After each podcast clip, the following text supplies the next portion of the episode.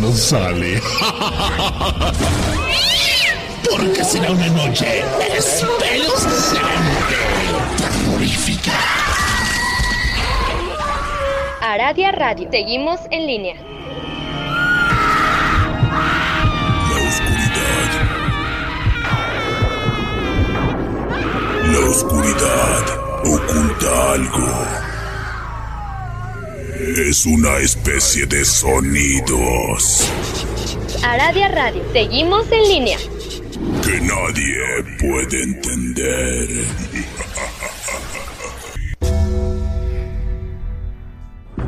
La hora del miedo es el momento en que la frontera del mundo de los vivos y de los muertos se difumina. Los fantasmas aparecen del otro lado y vuelven para deambular en la tierra. Así que estás advertido, estaremos abriendo portales prohibidos. No importa la hora que marque tu reloj. Estás escuchando la hora del miedo.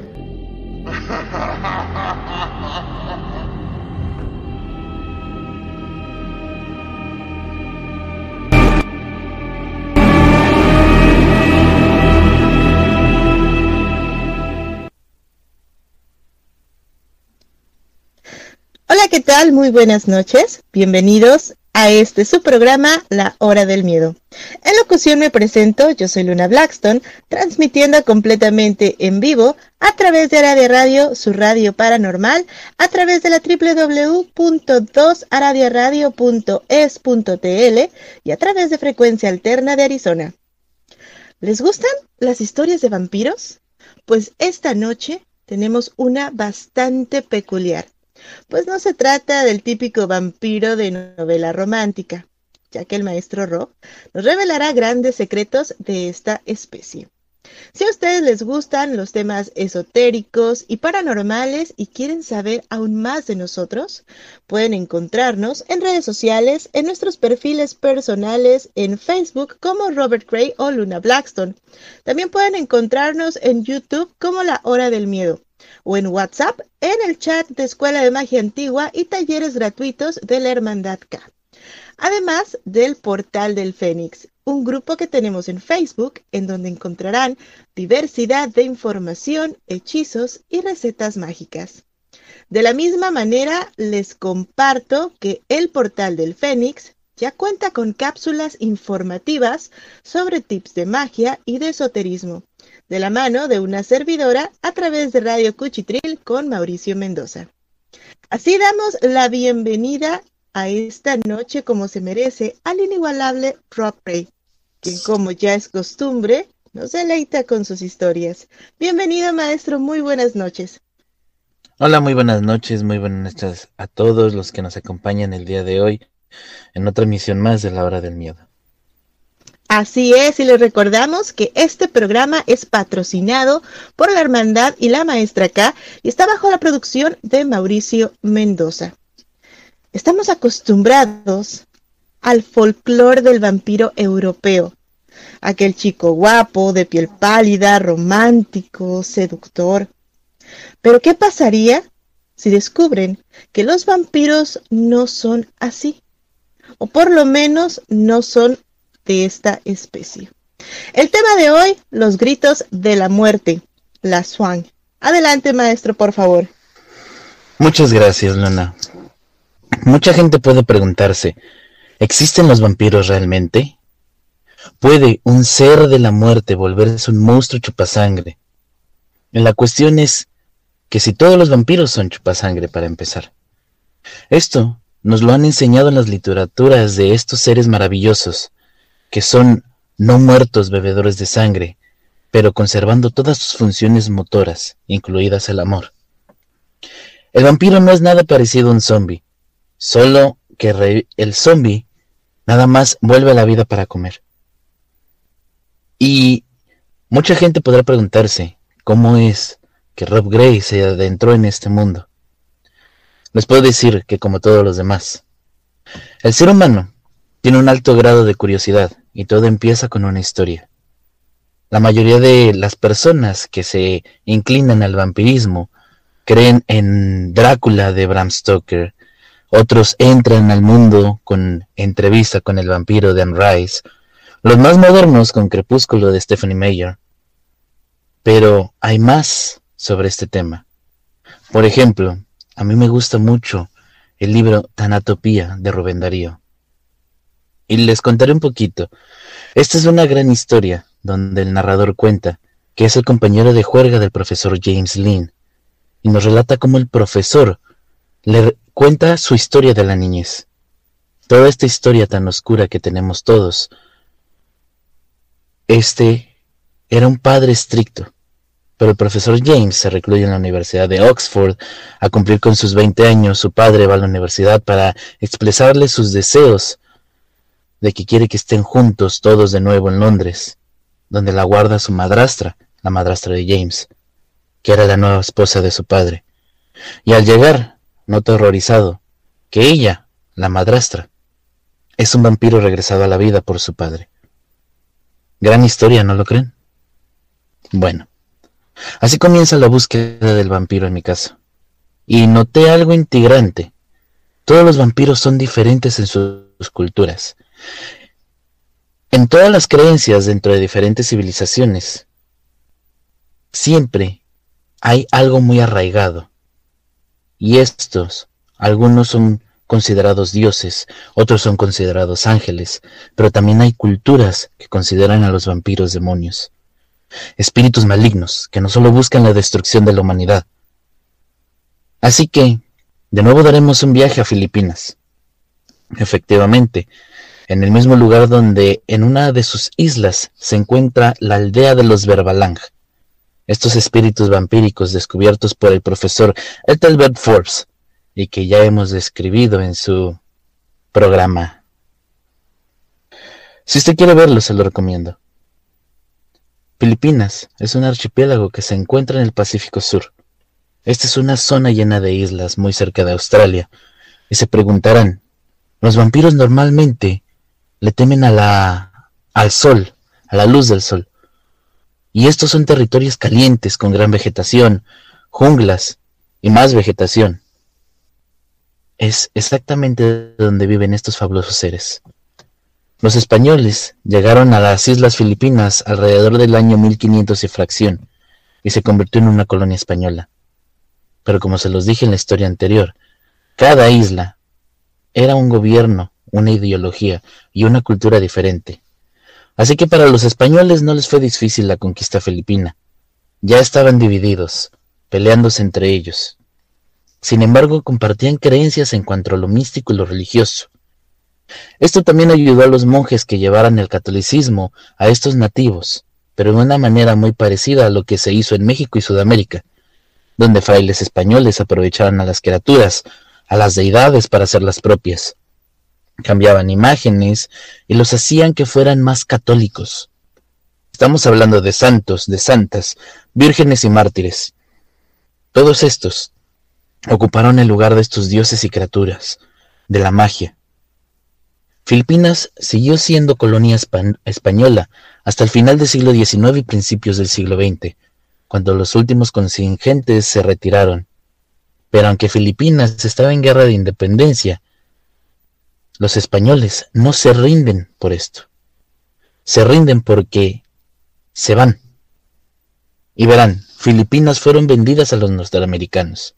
Así que después de esto, Estados Unidos toma las islas, invade todo aquello que acaba de adquirir a un precio de dos millones de dólares en esa época, y acaba con los rebeldes. Ahora Filipinas se vuelve una colonia norteamericana. Pero se preguntará, ¿Por qué Filipinas es tan importante? Y verán, esta es la puerta de entrada al Océano Pacífico, de parte del Océano Índico, así que tiene todas las rutas comerciales. Quien tenga Filipinas controla todo el Pacífico Sur.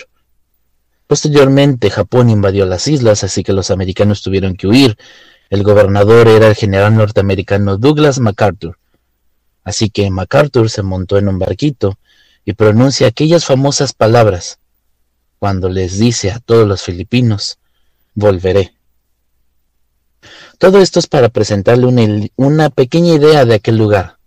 Este es un sitio tropical, caliente, repleto de vegetación y con unas creencias muy interesantes, unas creencias que nos atraen.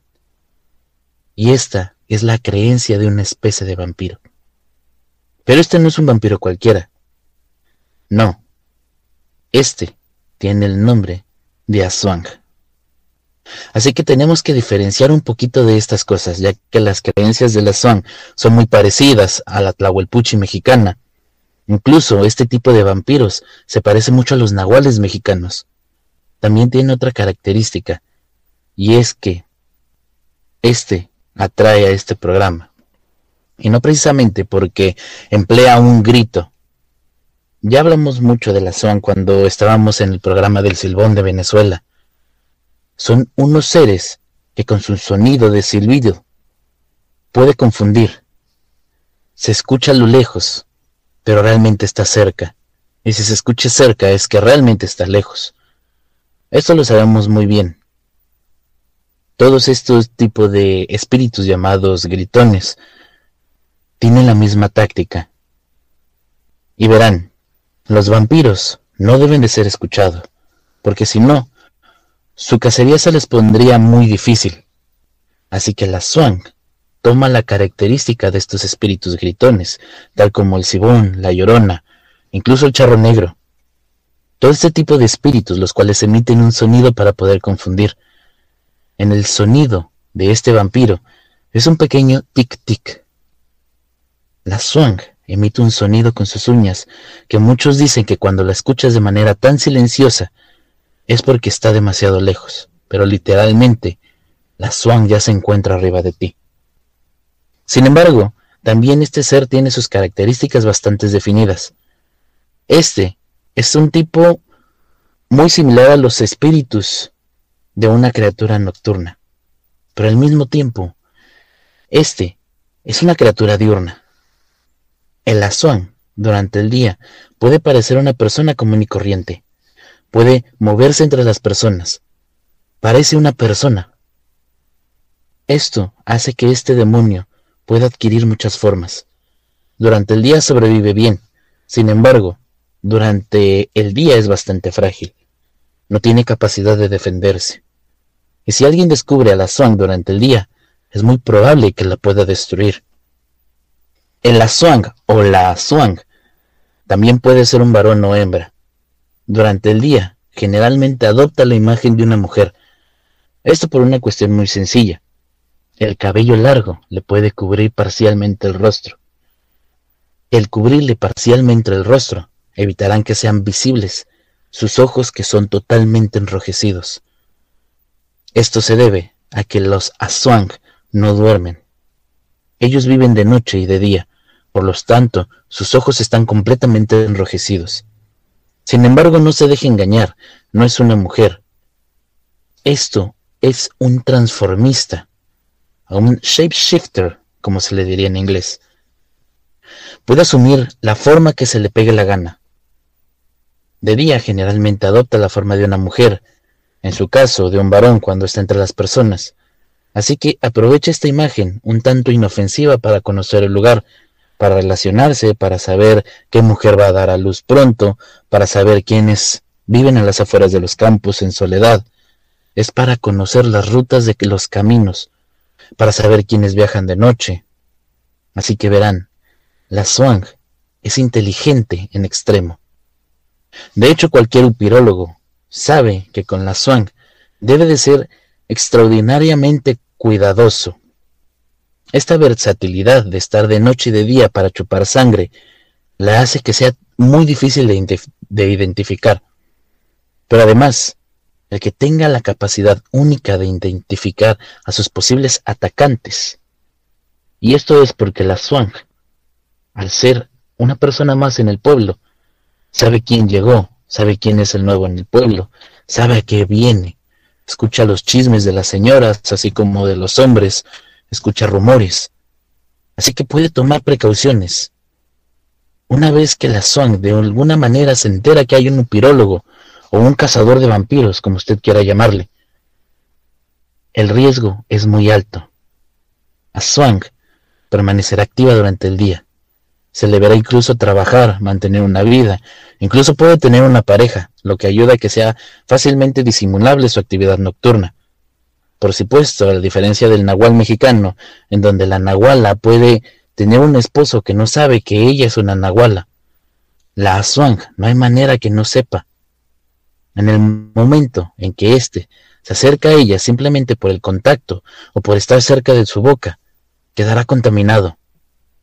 Terminará convirtiéndose en una Aswang. Esto es lo que hace que también haya varones. Pero hay algo importante no hay niños Aswang. Los Aswang no nacen, no hay reproducción. Aunque ellos tengan una pareja, no va a haber criaturas, no va a haber hijos. Son como tal demonios, no nacen. Estos se contaminan o se crean. Es una diferente forma de posesión, una forma bastante extraña, pero finalmente, la Swang es una creencia muy fuerte. Como le comentaba hace un momento, la Swan también puede tener una pareja, y a su vez la pareja, este hombre que será su esposo, su compañero, se convertirá sin ninguna otra posibilidad en una Swan. Pero no significa que con esto vayan a ser más fuertes. De hecho, son criaturas bastante solitarias, y por lo regular terminan aburriéndose de su pareja y lo terminan matando por ser más débil. Pero durante el proceso en el que se tienen que ocultar, la pareja regularmente cazará cada quien por su parte, ya que los Aswang no gustan de compartir la comida. Son cazadores solitarios y de esta forma nadie se imaginará que esta pareja son Aswang. Mientras tanto, caminar entre la gente, con esta cara extraña, con el pelo largo, haciéndose pasar por una persona común y corriente, tratando de disimular que efectivamente, por las noches, este es un demonio que inclusive puede volar luna. Qué interesante forma de describir esta noche a otro tipo de vampiros. Como lo comentaba al inicio del programa, estamos acostumbrados que vemos al vampiro de una manera romántica, a un hombre o a una mujer sumamente hermosos. Sin embargo, aquí ya nos presenta otro tipo de criatura, que incluso tiene similitudes, nos contaba con el nahual maestro. Sí, ya que la Swang tiene estos rasgos característicos parecidos a los nahuales que son cambiaformas.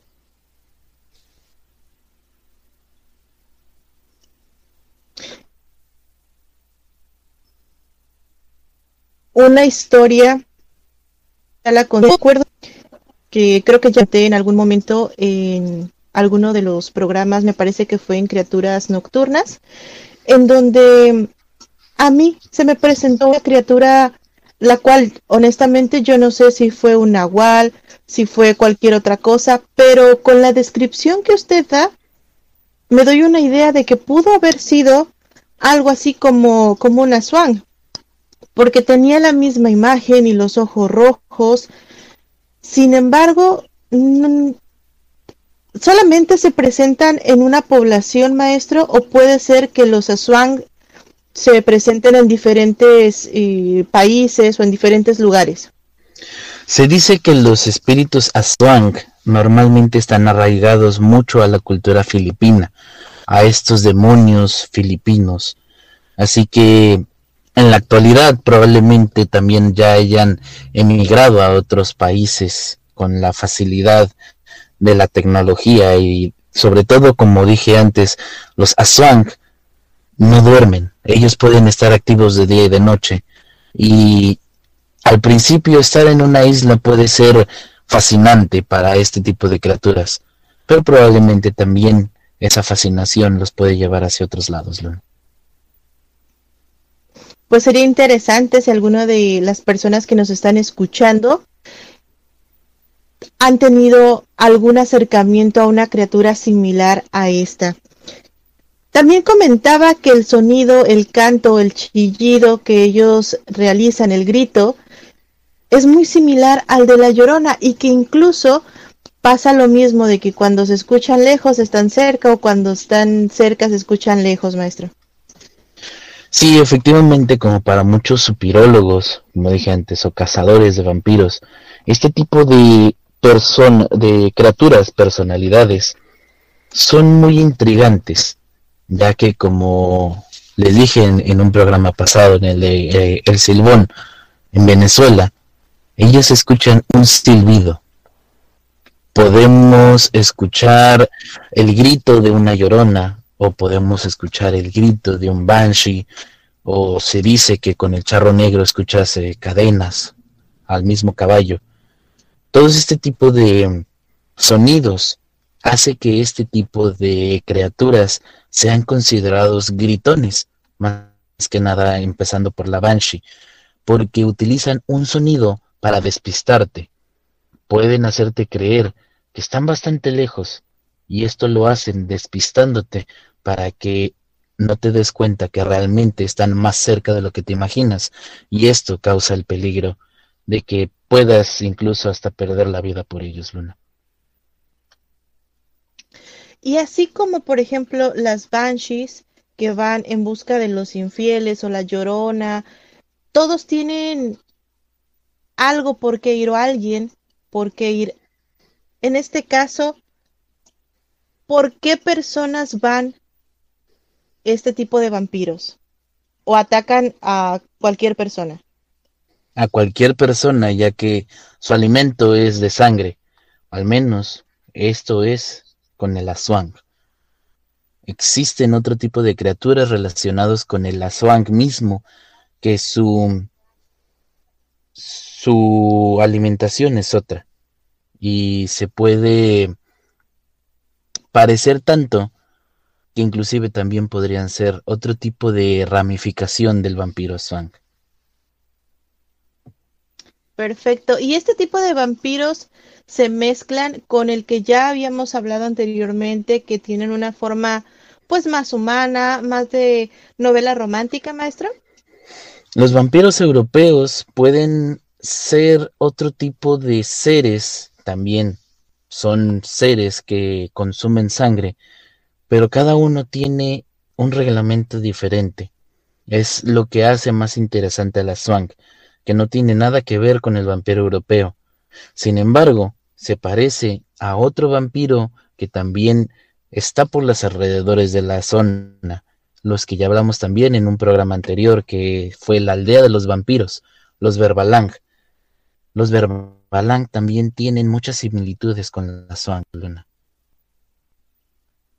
Fíjese qué interesante el tipo de similitudes que tienen este tipo pues de vampiros, ya que si nos ponemos a separar el tipo de vampiro eh, en forma pues más animal, podría decirlo más salvaje, están juntos o son pues de una zona. Sin embargo, el vampiro europeo, que es un poco más civilizado, que tiene a lo mejor otro tipo de poderes, están dentro de otra localidad. Eso también es bastante interesante.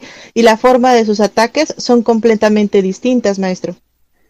Sí, sobre todo porque sabemos que el vampiro europeo o una de las cosas que se dice es que no puede salir a la luz del día. El Aswang no duerme, puede salir a la luz del día y puede salir a la luz de la noche. La noche normalmente va a cubrir a todos los vampiros para poder cazar mejor. Sin embargo, en el día se dice que la Swang es más fácil de cazar, pero más difícil de encontrar, ya que la única manera que se puede saber que una Swang es esta criatura son ver sus ojos. Esto lo hace tan difícil porque como su forma transformista es una mujer, la mujer normalmente tiene el cabello largo. Y este hace que le cubra los ojos, Luna. En este caso, hablando de normas vampíricas, ¿existe alguna norma que la Swan no pueda o que no compartan con los vampiros eh, pues de los que ya estamos más acostumbrados con el vampiro europeo, las normas son muy similares, pero ¿hay alguna que usted diga, bueno, esta norma es diferente a la de estos vampiros o pueden hacer esto los, los vampiros Aswang, pero los vampiros europeos no se les permite? ¿Hay alguna norma que nos pueda decir sobre esto, maestro? Existen muchas normas que básicamente no se cumplen con este tipo de criaturas, no se cumplen con los Verbalang, no se cumplen con la Swang. Es como si el hecho de que estén en otro hemisferio cambie completamente a este tipo de seres. Eh, como se dice un ejemplo es que para matar a un Verbalang necesitas un crin que se haya untado con jugo de lima cosa que para un vampiro europeo esto no le va a hacer absolutamente nada. Entonces hay algo en este tipo de criaturas vampíricas que marca demasiada diferencia entre lo que se le conoce al vampiro a lo que son este tipo de criaturas que también comen sangre luna. Qué interesante la forma de, eliminar, de eliminación de estos vampiros, maestro. Vamos a ir un pequeño corte y regresamos para continuar con las historias de vampiros. Esta noche hablamos de la Swan, así que no se mueva de su asiento y en unos momentos más regresamos a este su programa, La Hora del Miedo.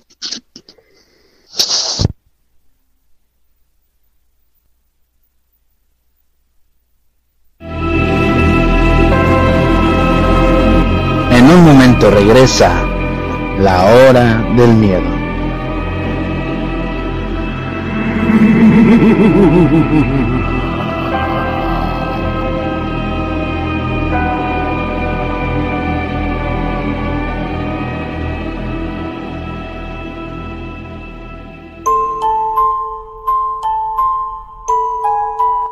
En marzo, descubre los talleres de la Hermandad K un mundo de conocimiento a tu alcance.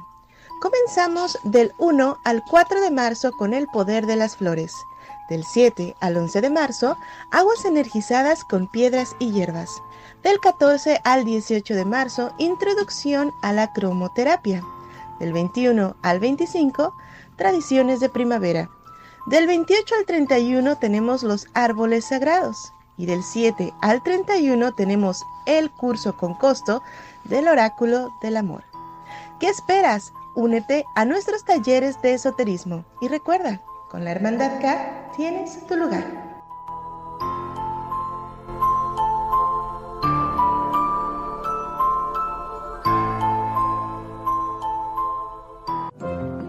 Las sentencias del Tribunal Electoral han obligado a los partidos políticos a incluir en sus candidaturas a representantes de las comunidades indígenas, LGBTIQ y afromexicana. También a que los mexicanos migrantes residentes en el extranjero y las personas con discapacidad tengan representación política en la Cámara de Diputados. Un tribunal de derechos a favor de los grupos históricamente discriminados. Tribunal Electoral del Poder Judicial de la Federación. Cumplimos 25 años cumpliendo. ¿Quieres aprender sobre el mundo de la magia de una manera fácil y sencilla? Búscanos en Facebook en el portal del Fénix, donde encontrarás tips mágicos, rituales sorprendentes, hechizos y herbolaria, además de lecturas de tarot y horóscopos, entre muchas sorpresas. Así que ya lo sabes, si buscas algo diferente, intégrate ya a Facebook al portal del Fénix.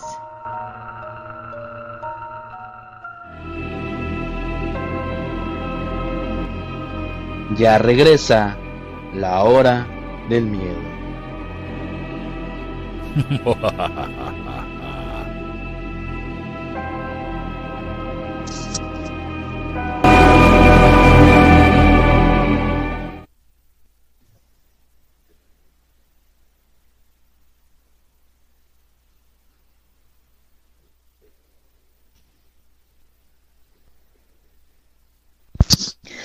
regresamos completamente en vivo a este su programa, La Hora del Miedo. En locución me presento, yo soy Luna Blackstone y en compañía del maestro historiador Rock Ray estamos transmitiendo a través de Radio Radio, su radio paranormal, y a través de frecuencia alterna de Arizona. Dicho esto, Vamos a comenzar con los comentarios del público que ya se hacen presente esta noche. Tenemos bastantes comentarios. Les recordamos que ya están apareciendo los comentarios ahí en la pantalla para que ustedes también se puedan ver. Tenemos a Luis Alberto Romero que nos manda unas caritas y nos dice, hola. También tenemos a Yailin, hace mucho tiempo que no, de, eh, que no nos visitabas, Yailin. Nos dice que las Banshees, sí, así es, el maestro ya nos comentó acerca de las Banshees. Heidi Cuevas nos dice, hola. También tenemos por acá a Linet. Nos dice buenas noches, saludos a ustedes los que conducen este programa tan educativo y saludos al público oyente desde Panamá. Un abrazo enorme a toda la gente de Panamá. Mayela Cristales nos dice, hola, buenas noches. Heidi Cuevas nos comenta, descrito, sí, Heidi, una disculpa, lo que pasa es que pues, tal vez ustedes no lo sepan, pero el maestro Rob su lengua nativa no es el español y de repente se le mezcla un poquito con el alemán. Alberto James nos dice, hola maestros, buenas noches. Así es, pues, maestro, estamos con el programa de los vampiros y esta noche nos está comentando sobre este peculiar vampiro, los Asuan, que son muy diferentes a lo que generalmente estamos acostumbrados a escuchar, a ver en las películas, y que muchas veces una criatura como esta no la relacionamos con el vampirismo. Sin embargo, nos ha enseñado que hay muchísimas clases, que hay clanes, que hay normas, que hay leyes. Adelante, maestro. Muchas gracias, Luna. Pues ¿Qué cosas más se puede decir sobre la Swan? Aparte de las que ya sabemos ahora. Lo que se puede decir sobre este demonio, como dije antes, este es un vampiro cambiaformas. Y esto empieza desde su nombre. Aswang significa perro. Así que esta será una de sus muchas formas. Muchos de estos seres se puede decir que se transforman en perros, en gatos, en lechuzas, en aves nocturnas, ya sean cuervos. Ellos pueden adoptar cualquier forma que ellos quieran y simplemente aparecerse en su forma humana. Este tipo de cosas hace que este demonio sea bastante difícil de identificar. Las cosas que hacen no pueden ser iguales. ¿Y por qué? Hay diferentes tipos de Aswang. Por ejemplo, Aswang se dedica a beber sangre de sus víctimas. Pero hay otro que se llama Manangal Ang, que puede este ser comerse los fetos de las mujeres embarazadas. ¿Y cómo podemos diferenciar entre una u otra? Esto es bastante sencillo, ya que la Swang siempre tendrá una forma humana o una forma animal. Sin embargo, la Manangal Ang es otro tipo de transformista. Para poder atacar, el manangal normalmente se desprende de su cuerpo. Es decir, este vampiro se desprende completamente del cuerpo y solamente queda su cabeza.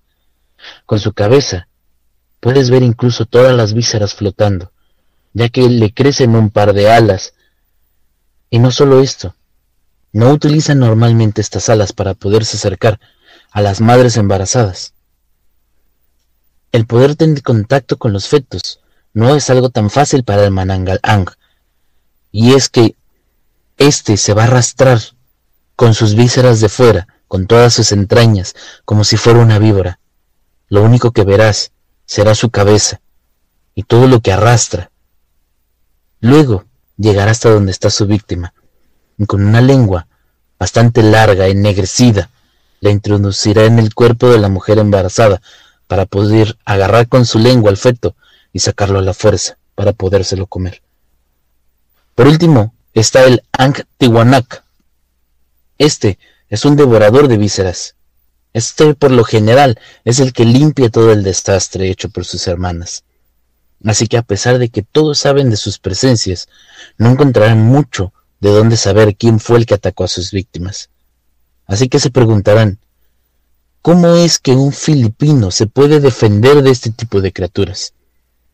Actualmente te podrías preguntar, si yo me encontrara con un Aswang, con un Manangal Ang o con un Ang Tiwanaka, ¿cómo me puedo yo defender a ellos? Y esto es una respuesta muy simple. Hay diferentes tipos de artilugios que sirven para vencer este tipo de vampiros. Lo primero que tiene que uno saber es que si no hay salida, si escuchas los sonidos de la swang, ese tic-tic que hacen con las uñas, incluso pueden hacer un sonido de látigo con su lengua, es porque ya no hay escapatoria, ya está junto a ti. Mientras más lejos lo escuches, más cerca está de ti. Pero si está en su forma humana, tendrás que mirarla a los ojos. Su reflejo te salvará la vida, ya que en ellos te verás reflejado de cabeza. Así que puedes tomar tu machete y decapitarla, porque si no, jamás parará hasta poder atrapar a su víctima. Si tú quieres protegerte de este tipo de demonios, lo que puedes hacer es una protección muy simple. Esto es algo similar como un vampiro europeo. El poder utilizar el jengibre, el ajo, la sal y muy particularmente el aceite de albolar. Estas son herramientas indispensables que deberán de colocarse en los requisios de las ventanas. En la parte de entrada de la swang se tiene que colocar sal, ventanas, en puertas, en cualquier parte donde pueda entrar, ya que la swang entrará por la ventana, entrará por la puerta, entrará por donde le plazca, no necesita permiso a diferencia del vampiro europeo, que éste suele requerir que se le dé acceso. La swang puede entrar por una ventana sin ningún problema, por un pedazo del techo. Por lo tanto, es indispensable ponerle marcas a las puertas, a las ventanas, incluso a los techos. Y verán, una de sus historias muy peculiares en los años 30 es hecha por Ripley. Así es, el hombre que buscaba misterios y enigmas descubrió que en Filipinas, en una región cercana a la isla, que son particularmente todas casas, aldeas grandes, ellos encontraron en una de estas aldeas, en todas las casas, cruces blancas pintadas en el techo, grandes cruces en las puertas, grandes cruces en las ventanas, había sal por todas las ventanas, en todas las puertas. Y esto es porque durante los días previos varias personas habían muerto víctimas de un ataque de la swang. Por ello se habían tomado estas precauciones. El jengibre es bastante útil, pero deberá de aplicarse en el cuerpo de la persona que quiere ser protegida.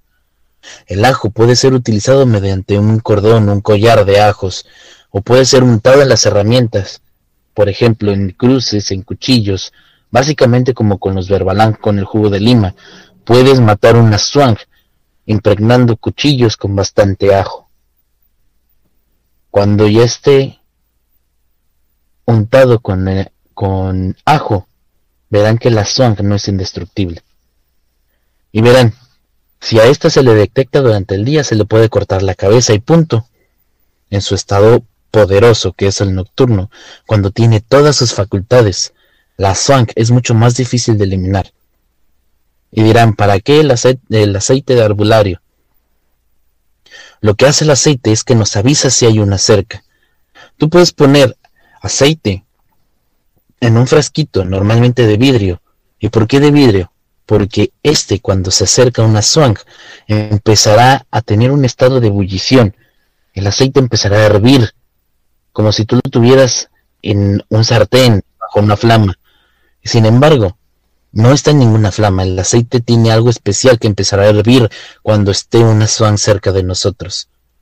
Otra de las cosas que puedes hacer es clavarle una estaca al corazón. Y sé, sonará demasiado cliché, pero precisamente por todo lo que se dice el vampirismo.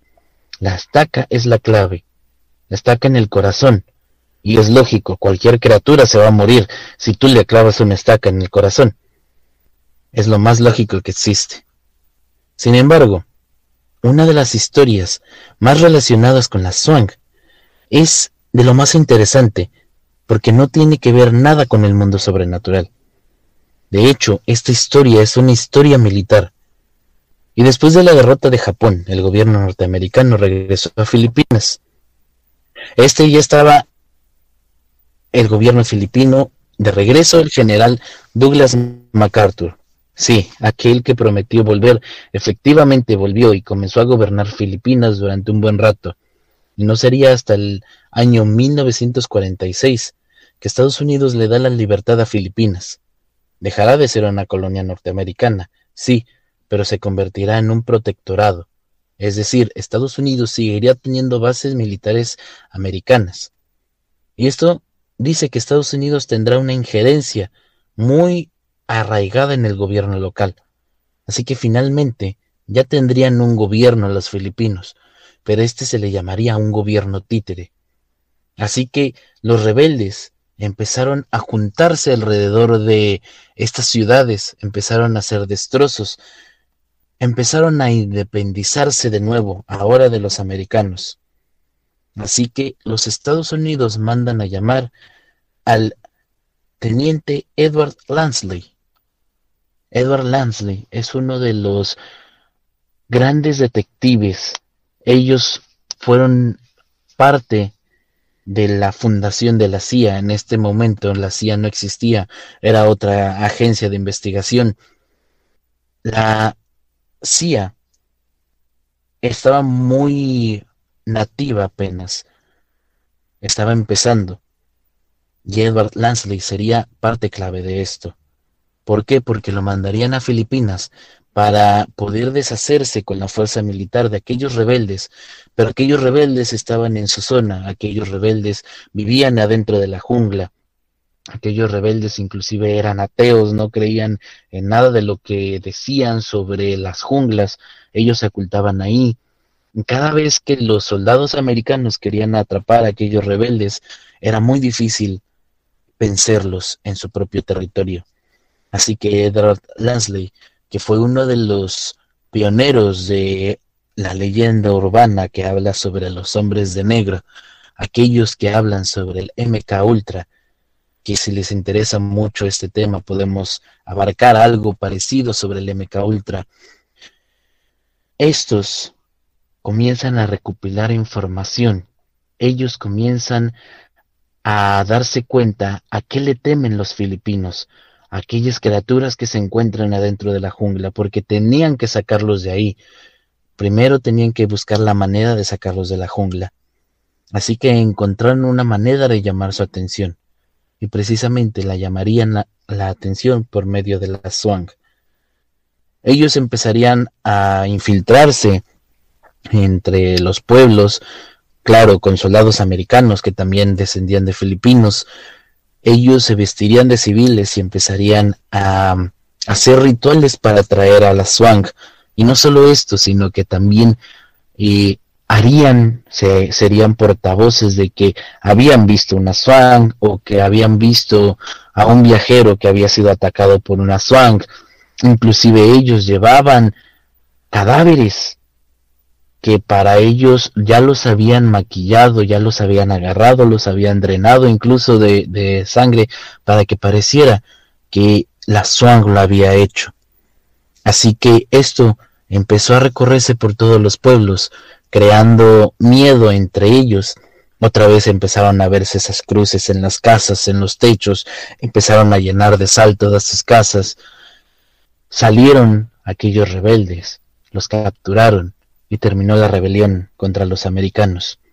Esto hizo que los filipinos creyeran que todo esto fuera un mito y lo único que causaron años adelante es que no creyeran y cuando realmente ellos lograron atraer una swang, cuando ya habían terminado todo el hecho de que ya habían sacado a los rebeldes, los Aswang llegaron a los pueblos y como pensaron que solamente era un truco de los americanos, empezaron a atacar a aquellos pueblos sin que nadie creyera en ellos, Luna. Interesante la descripción que ahora nos brinda, cómo todas estas normas, cómo todos estos mitos que envuelven al vampirismo tienen muchísima relación en lo que podemos llegar a creer y en lo que no. Tenemos comentarios del público. Emery nos comenta, buenas noches a todos, maestra Luna Blackstone y Robert Gray, sintonizándolos. Y Alberto James nos comenta, maestros, ¿qué es el MK Ultra? Existen leyendas urbanas que hablan sobre aquellos famosos hombres de negro. En muchas historias, sobre todo en los Estados Unidos y en México incluso, se dice que ha tenido influencia aquellos personajes que trabajan para la CIA vestidos de negro, pero nadie sabe quiénes son. Ellos llegan a lugares como radio, como televisión, como incluso periódicos y empiezan a amedrentar a las personas para que dejen de hablar sobre un tema, pero también para poder realizar algún tipo de experimentos extraños. Se dice con leyendas urbanas que inclusive en la televisión mexicana hubo proyectos de MK Ultra con aquellos lentes llamados fabulocos que te hacían ver en 3D, que realmente te metían mensajes subliminales por medio de lo que tú veías en 3D en aquellos programas. Como dije antes, es una leyenda urbana de la televisión. Sin embargo, también se dice que en Estados Unidos empezaron a crear arcades, ¿Qué son estos arcades? Aquellos eh, juegos de video en un stand grande para poder... Eh, los niños jugaban cualquier tipo de, videojuegos en, este, en estos arcades, en estos videojuegos que no eran consolas de, de casa. Y que hubo varios experimentos con estos arcades de por medio de MK Ultra, que estos hombres de negro llegaban a estos lugares donde se podía jugar eh, videojuegos, eh, no sé, le llaman maquinitas, le, le llamaron chispitas, eh, no sé cómo ustedes los conozcan, pero este tipo de videojuegos eran para que tú te unieras a la Armada o a la Marina estadounidense. Hay muchas leyendas sobre MK Ultra, probablemente le dediquemos su programa. Sí, justamente eh, Alberto James nos dice un programa de este tema, por favor. Y es bien interesante, ¿no? Cómo de repente el gobierno, la CIA o pues vaya, en muchos lugares tratan de meternos este tipo de control mental. Yo creo que estaría bastante interesante un programa de este tema. Maestro, al momento de que usted habla de la SWAN como un transformista o una transformista o cambiaformas, este tipo de criaturas pueden tomar la forma de otra persona? Pueden tomar la forma de otra persona, ya que, como su nombre lo dice en, filipino, Aswang significa perro. Claro, es un poquito diferente la, la pronunciación. Para decir perro dices Aswang. Y para hablar de este vampiro es Aswang. Son por eh, escritura son los kanjis muy parecidos, pero la descripción es diferente. Entonces normalmente se podría decir que el aswang es un perro y de ahí es su forma original y puede tomar la forma que ellos deseen, ya que como dije anteriormente, se parecen mucho a los nahuales o las tlahuelpuchi, que toman la forma que ellos deseen. Así que sí, probablemente podrían tomar la forma de alguien que ya hayan visto anteriormente, o inclusive alguna de sus anteriores víctimas para poder mezclarse con la gente del pueblo luna. Vaya tema, vaya dato interesante. Imagínense que ustedes van un día por la calle o en una noche y se encuentran con una criatura, con una swan, y ni siquiera saben que es una criatura así, porque este, pues esta criatura vaya ha tomado la forma de otro ser humano y que puede ser a lo mejor algún amigo de ustedes o alguien de su familia. Qué horrible situación, ¿no, maestro? Sí, desafortunadamente sí, el desconfiar sobre todo en cualquier persona o inclusive en tu mascota, porque puede ser tu gato, puede ser tu perro. Lo único que sí, y podría asegurarles que la próxima vez que vean a su mascota lo van a ver a sus ojos, porque es eso. Los ojos de la Swan siempre van a estar enrojecidos porque estos no duermen, Luna. Buen dato, excelente dato. Fíjense siempre en los ojos de las personas. Y fíjese que hablando justamente de los ojos, no todas las personas dejan que los vean directamente a los ojos. Posiblemente ni siquiera se traten de personas, maestro, y estemos enfrente de un transformista o enfrente de alguien pues diferente a nosotros.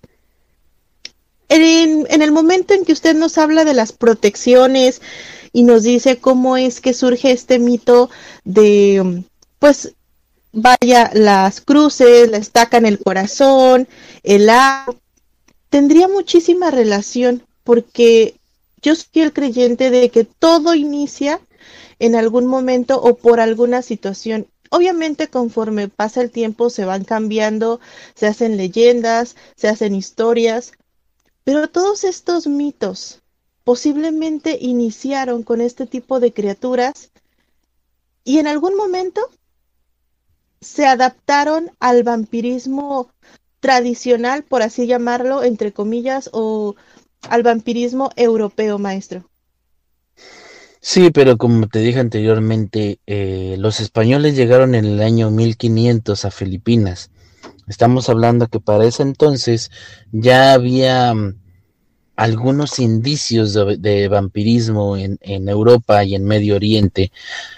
Existen muchas civilizaciones que todos te pueden decir que entre ellas hay vampiros. Inclusive se dice que algunas deidades egipcias también eran vampiros porque se les daba sacrificios de sangre.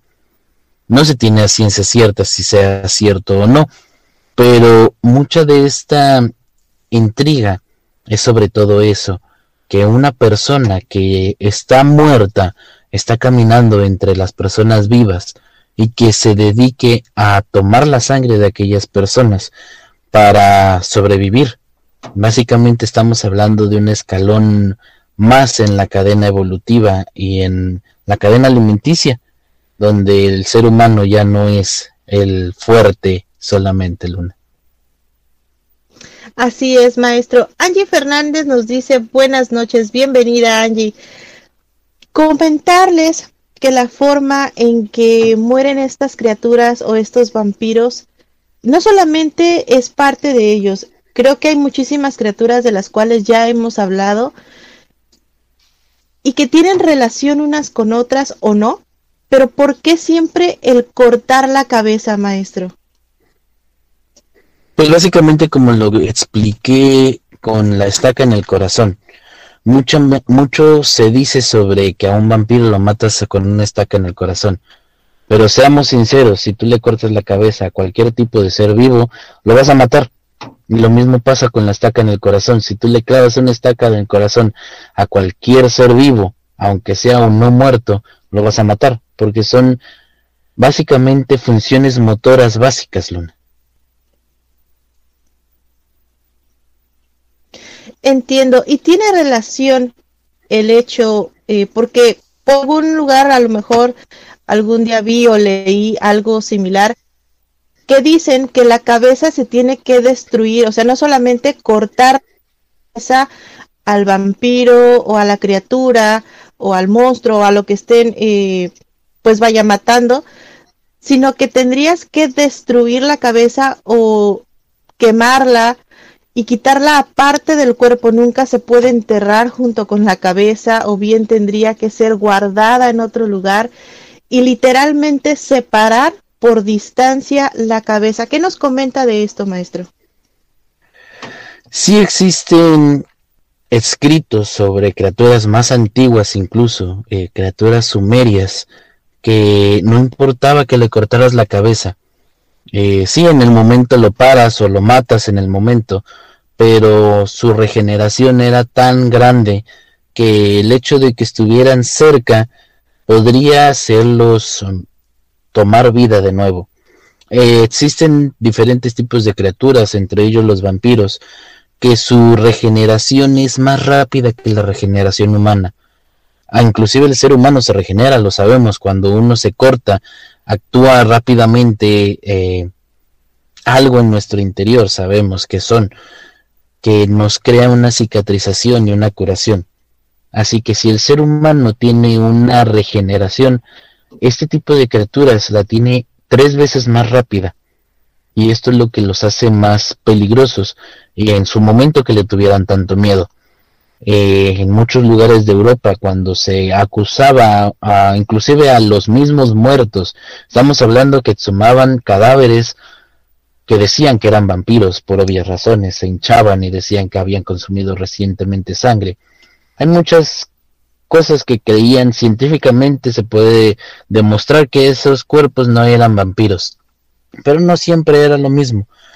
Así que ellos les cortaban la cabeza, algunos los ponían en una red, le ponían un collar de ajos al muerto, e inclusive le ponían una piedra entre los dientes para que si llegara a despertar, pues se rompiera los dientes y ya no volviera a cazar.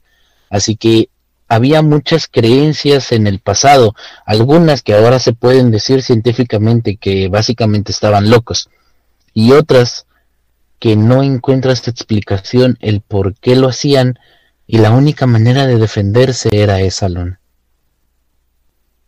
Sí, de hecho yo recuerdo y hay muchísimas fotos todavía en la actualidad en donde podemos ver este tipo de tumbas en Europa, en donde pues se cuenta que a los cadáveres los enterraban al revés, es decir, en lugar de estar boca arriba, los tenían que enterrar boca abajo para por si querían salirse y revivían, pues se fueran más al fondo, o bien se les ponía como una jaula de hierro y pues esto hacía que los protegía para que no se salieran de aquí. Estamos a punto de terminar este programa. Quedan muchas dudas, pero los invitamos a que se unan a los chats de la Hermandad K. Ahí podemos seguir con gusto el tema o bien en el portal del Fénix podemos subir muchísima más información. Maestro, ¿algún comentario, alguna otra información que nos quiera regalar antes de terminar el programa? Si nosotros nos ponemos a investigar un poquito más sobre estos vampiros, lo más probable es que encontremos más información sobre la Manangal Ang, que esa es la que más conocida está en la mitología filipina. No se queden solamente con estas historias. Recuerden, la verdad está allá afuera. Así es como nos recomienda el maestro Rob Gray. Creo que todos llegamos a conocer muy por encima a veces por películas o por series o por cuentos de otras personas a este tipo de criaturas. Sin embargo, siempre va a haber más allá. Investiguen, lean, como dice la maestra acá, aprendan, porque el conocimiento pues al final del día es para todos ustedes. No me voy sin antes agradecerles a todas las personas que nos escuchan, gracias por compartir el programa, gracias por todos sus comentarios y preguntas. Recuerden agregarnos a nuestras redes sociales, las cuales ya les hemos dejado en los comentarios. Mi nombre es Luna Blackstone y junto con el maestro Rob Gray les deseamos la más feliz de las noches y dulces pesadillas. Hasta la próxima.